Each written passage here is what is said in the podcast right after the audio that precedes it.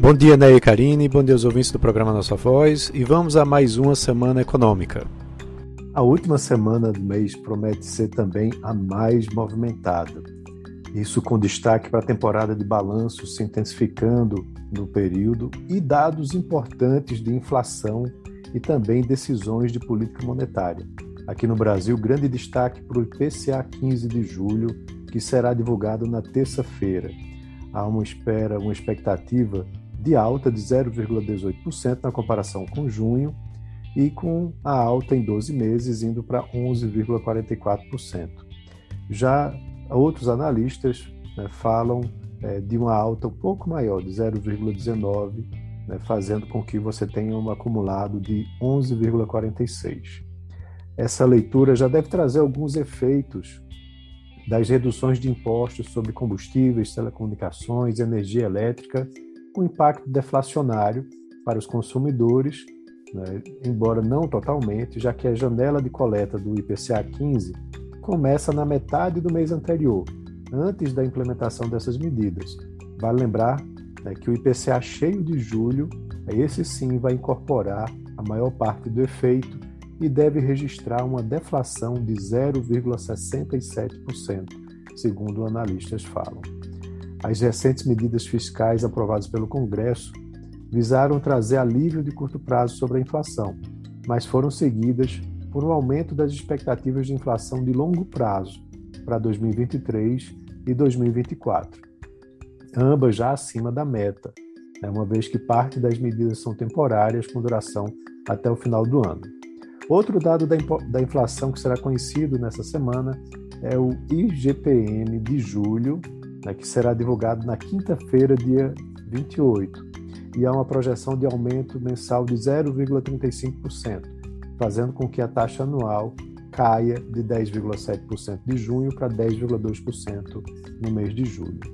Em relação à atividade econômica, a gente tem dados de junho relativos à criação formal de empregos, o CAGED, que deve ser divulgado na quinta-feira, e a taxa de desemprego, a PNAD, contínua na sexta-feira após dois meses com leituras positivas para o mercado de trabalho, deve ter uh, um, uma, um, recuo né, da taxa de desemprego para 9,4%.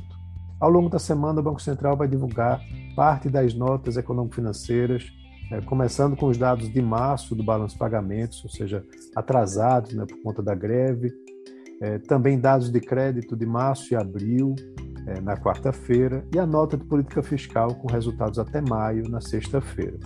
Na quinta-feira vai ser divulgado o resultado primário do governo central em relação ao mês de junho, onde há uma expectativa de superávit de 14,5 bilhões de reais. No dia seguinte vão ser divulgados os números do saldo primário consolidado, ainda no mês de maio, né, já que o Banco Central normaliza gradualmente essa agenda de publicações após o final da greve dos servidores, onde se espera um déficit de 34,3 bilhões de reais. Na agenda política, é, a agenda tende a permanecer bastante vazia por conta do recesso legislativo né, do meio de ano, e é importante acompanhar as pesquisas eleitorais que vão ser divulgadas ao longo da semana e a agenda também de convenções partidárias, com a oficialização das candidaturas. Lá fora, o destaque é a reunião de política monetária do FED, né, que acontece na quarta-feira. A projeção é que vai acontecer uma alta de 0,75 ponto percentual, o mesmo tamanho que aconteceu em junho, fazendo com que os juros subam para um patamar entre 2,25% e 2,5% ao ano. Essa expectativa fica ainda, claro, para a fala de Jerome Powell, o chairman do Fed, após a decisão? O Powell deve repetir mensagens semelhantes da reunião do FONC de junho, ou seja, que a inflação ainda está muito alta e que o Fed está comprometido em restaurar a estabilidade de preços, né? e aí pode ainda adotar outros, é, outras medidas continuamente nas próximas reuniões. Olhando para frente, a projeção é que você tem um outro aumento de 0,5 ponto percentual em setembro e dois aumentos adicionais de 0,25 ponto percentual até o fim do ano, o que traria a taxa para o intervalo entre 3,25% e 3,5%. Na quinta-feira, sai a prévia do PIB dos Estados Unidos do segundo trimestre. A projeção é que você tem uma leve alta de 0,4% na, na comparação trimestral. O noticiário corporativo também vai ser bastante agitado, com atenção para os resultados das grandes empresas de tecnologia de Wall Street, é, da Alphabet, que é dona da Google, na terça-feira, da Microsoft e da Meta na quarta-feira, da Apple na quinta e da Amazon na sexta. Então, muita movimentação no mercado. Na Europa, a prévia da inflação de julho vai ser publicada na sexta-feira, junto com a primeira leitura do PIB do segundo trimestre da zona do euro e também da Alemanha. Por fim, na China, as sondagens de manufatura e não manufatura para julho serão divulgadas na sexta-feira. Como eu disse, a semana corporativa é agitada lá fora, mas também aqui.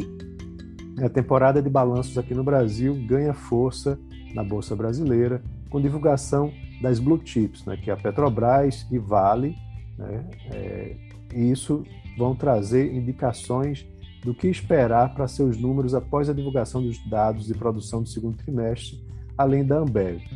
Varejistas de alimentos, o setor de papel de celulose também, também vão divulgar seus números para esse período e os bancões né, têm a temporada iniciada com o Santander.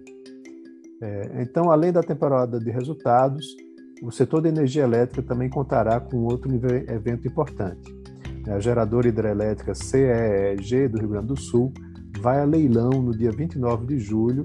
Né, os ativos principais incluem 15 usinas hidrelétricas com uh, um limite total de aproximadamente 920 megawatts.